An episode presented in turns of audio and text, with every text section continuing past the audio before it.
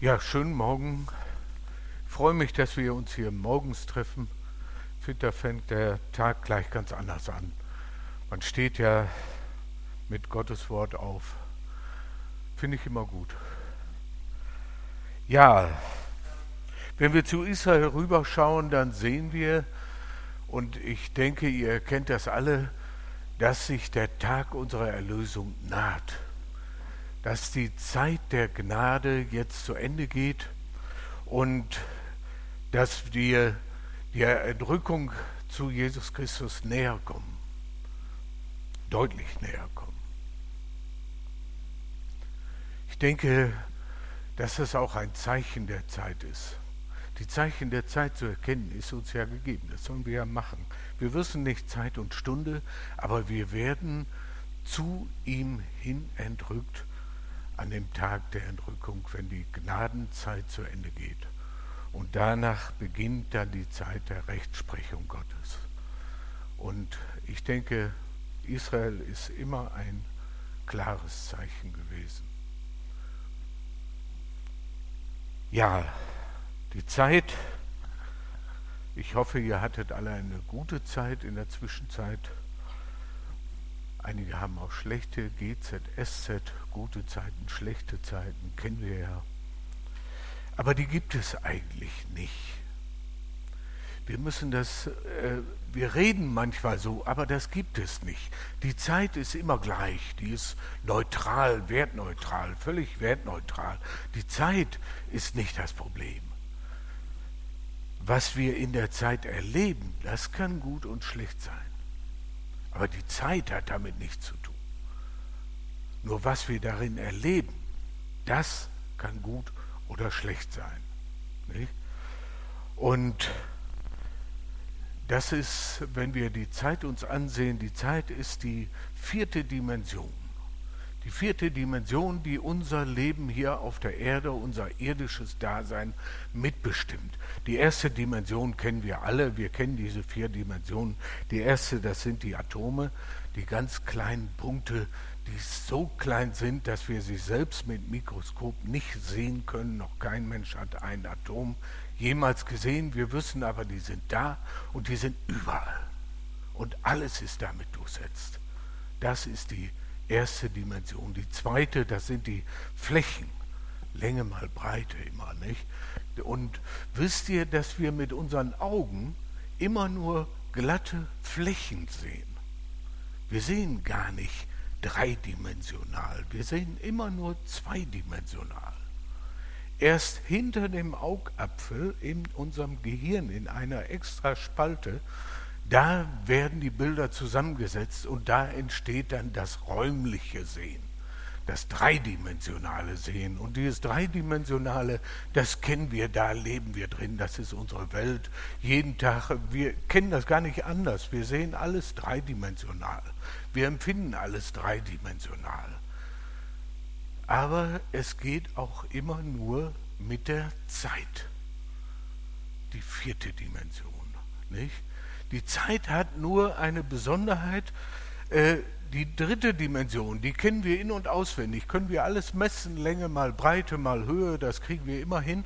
Aber die vierte Dimension, die können wir zwar messen, und das tun wir ja auch in Sekunden, wir messen regelmäßig die Sekunden immer, wir gucken auch immer auf die Uhr, wie lange wir wohl sprechen heute.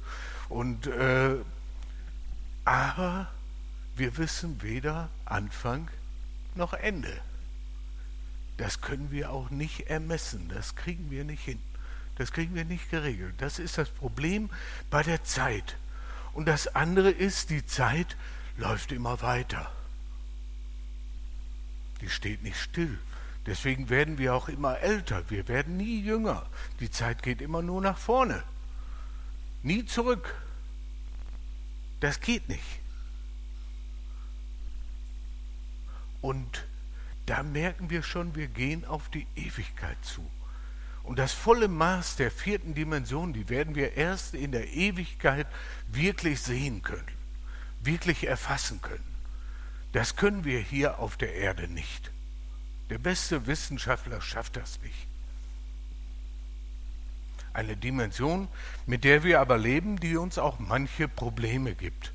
Da gibt es tatsächlich so, so Leute, so Esoteriker nennen die sich, die sagen so, du musst ganz im Hier und Jetzt leben.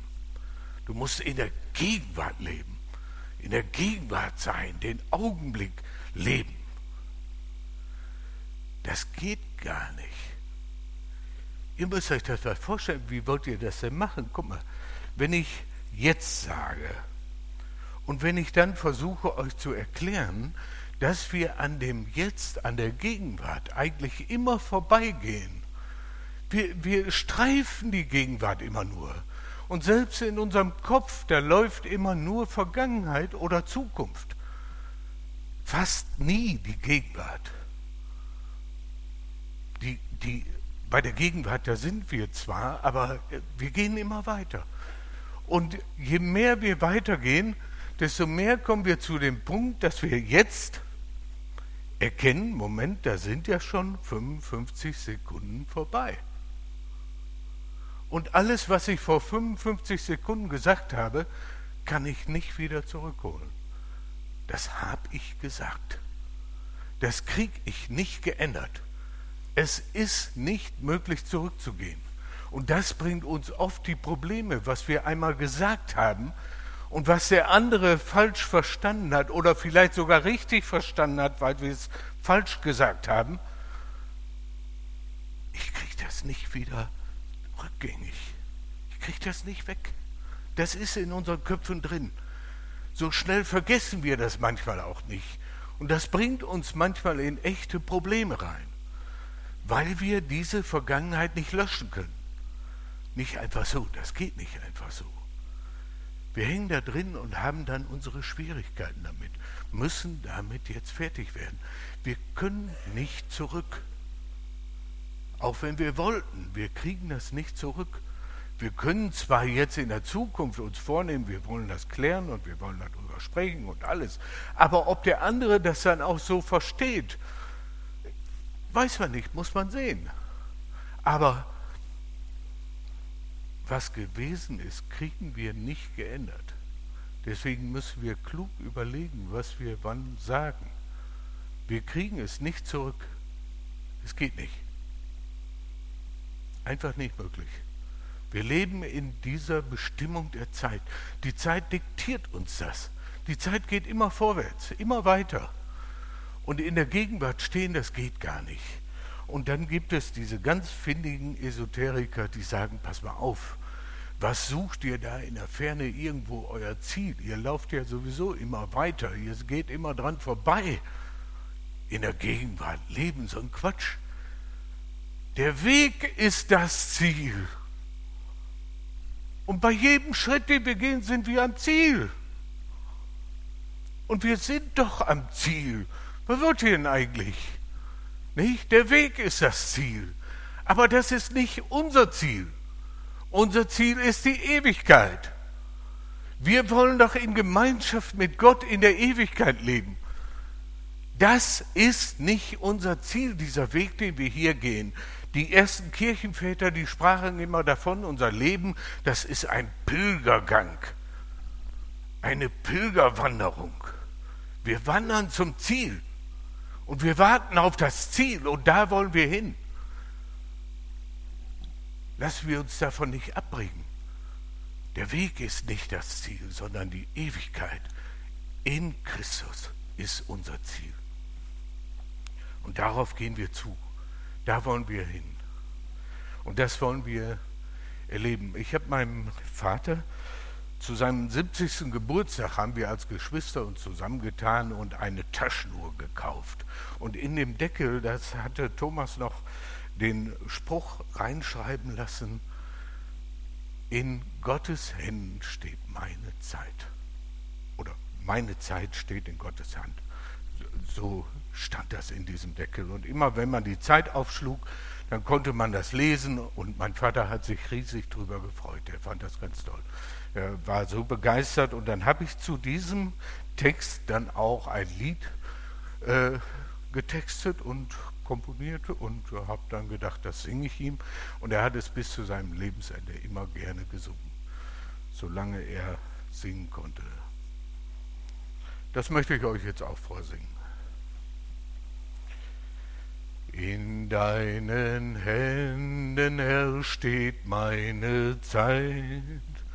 Dir zu begegnen, Herr, mach mich bereit.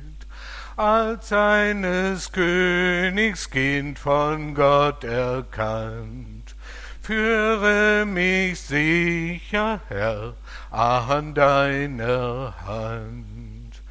Denk ich an manche Stund, die ich erlebt, wie oft dein Gnadensbund tief mich bewegt. Du halfst aus mancher Not, nahmst mir die Angst, führtest mich sicher, Herr, an deiner Hand. Jesus, in deine Gnad möchte ich vertrauen. Von aller Sünden Schuld wirst du befreien. Du schenkst mir Leben bis in Ewigkeit. In deinen Händen, Herr, steht meine Zeit. Ja, damit sind wir dann auch beim Thema. In deinen Händen steht meine Zeit. Psalm 31, der Vers 15 bis 17. Ich äh, zitiere mal eine etwas abgeänderte äh, Text. Ich habe da äh, die Luther-Übersetzung 64 so ein bisschen mit der Elberfelder Übersetzung vermischt. Ähm, je nachdem, wo ich den Ausdruck besser fand, habe ich das dann genommen. Vielleicht kann man das anschlagen äh, auf Lutherisch. Psalm 31, Vers 15 bis 17. Da heißt es, ich aber, Herr, hoffe auf dich. Und ich halte daran fest, du bist mein Gott. Meine Zeit steht in deinen Händen. Errette mich aus der Hand meiner Feinde und von denen, die mich verfolgen. Lass dein Angesicht leuchten über deinen Knecht und hilf mir durch deine Gnade. Ja, ich weiß, Luther hat Güte geschrieben, hilf mir durch deine Güte. Äh, aber eigentlich muss da Gnade stehen. Da hat die Elberfelder Übersetzung schon recht. Denn dieser 17. Vers ist im Grunde eine Umschreibung des zweiten Satzes aus dem aaronitischen Segen. Der aaronitische Segen kennt ihr alle, nicht? Der Herr segne euch und behüte euch, der erste Satz. Der zweite Satz, der Herr lasse sein Angesicht leuchten über euch und sei euch gnädig. Gnädig, ne? Gnade. Und der dritte Satz, der Herr lasse sein Angesicht, der Herr lege sein Angesicht auf euch und gebe euch Frieden. Dieser aaronitische Satz ist eigentlich Grundlage für diesen Psalm.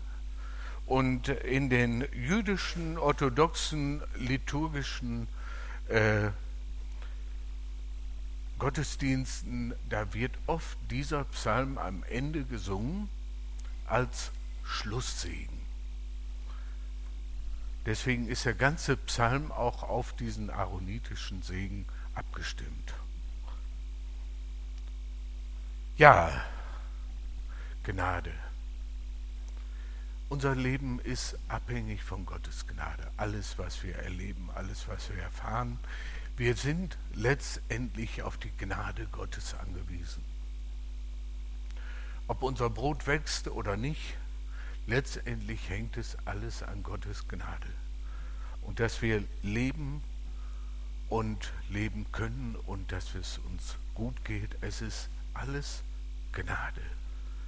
Hilf mir durch deine Gnade. Das ist eigentlich für uns der wichtigste Segen. Und dass wir überhaupt die Ewigkeit erleben dürfen, auch das allein ist Gnade. Es ist Gnade Gottes, die uns da begegnet. Gott möchte sein Angesicht leuchten lassen über uns. Er möchte, dass wir widerstrahlen, mit dem er uns anstrahlt.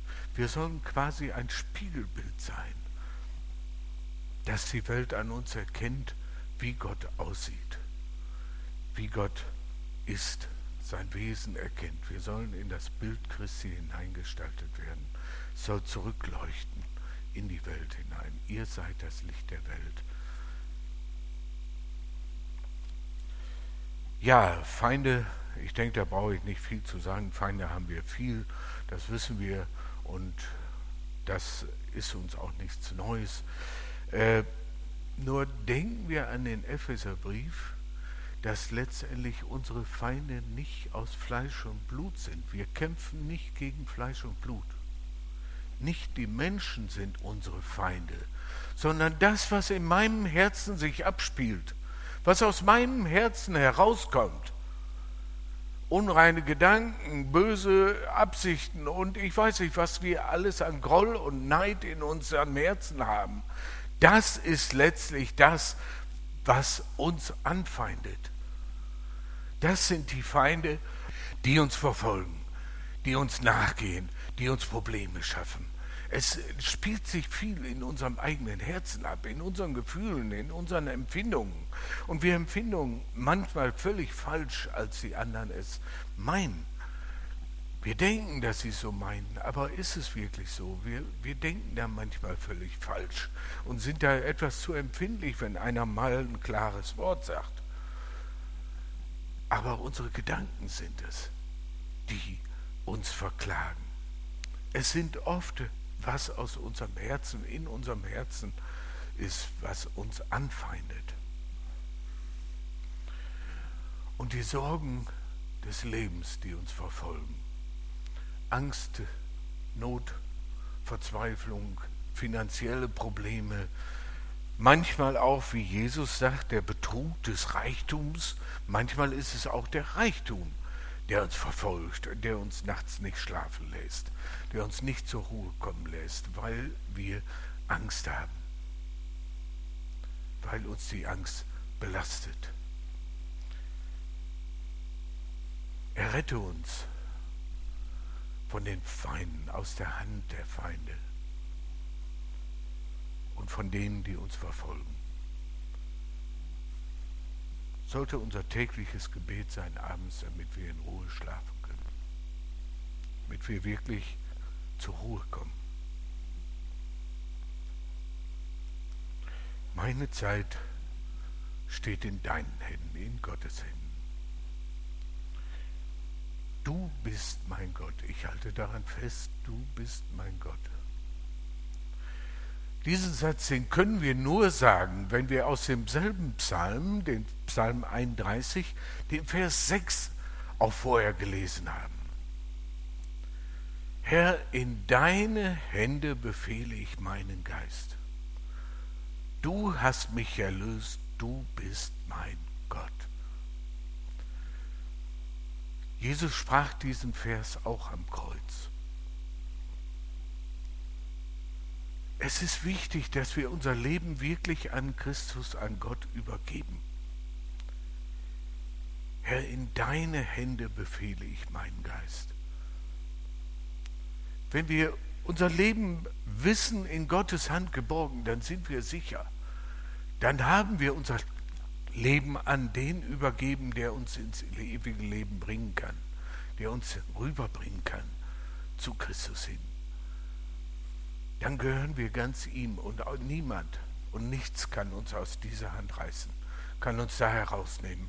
Wir sind in seiner Hand geworden. Jesus war Gottes Sohn und er war Mensch. Aber denken wir daran, Jesus musste diesen Vers sagen, Gott, mein Gott, warum hast du mich verlassen am Kreuz? weil er all unsere Schuld, unsere Schuld und Sünde, die Sünde der ganzen Welt auf sich genommen hat. Er hat die Sünde ans Kreuz geheftet, ist selber zur Sünde geworden. Man kann sich das gar nicht vorstellen. Aber damit konnte Gott keine Gemeinschaft mehr haben. Gott, mein Gott, warum hast du mich verlassen? Und in dieser Verlassenheit bekommt er Durst und ruft, ich habe Durst. Er merkt, wie er verlassen da steht und wie er alleingelassen da steht. Und er merkt, dass die Schuld ihn drückt. Und es war nicht seine Schuld, denn er war völlig schuldlos. Aber er hat für uns bezahlt, teuer bezahlt am Kreuz. Und dann übergibt er seinen Geist in die Hände Gottes. Vater, in deine Hände befehle ich meinen Geist. Gott hat ihn wieder angenommen. Er hat ihn wieder auferweckt nach dem Tod. Er hat ihn wieder zu neuem Leben erweckt. Er hat ihm alles übergeben. Jesus hat uns teuer erkauft.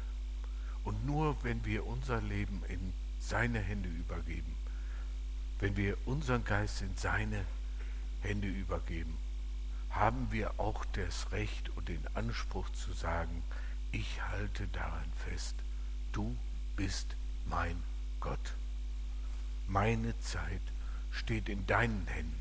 Aber ab dann wissen wir auch, dass unsere Zeit in Gottes Händen steht. Da können wir sicher sein. Gott hält sein Wort. Gott hält sich daran fest und er lässt uns nicht los. Und das gilt nicht nur bis in die Ewigkeit, es gilt auch hier.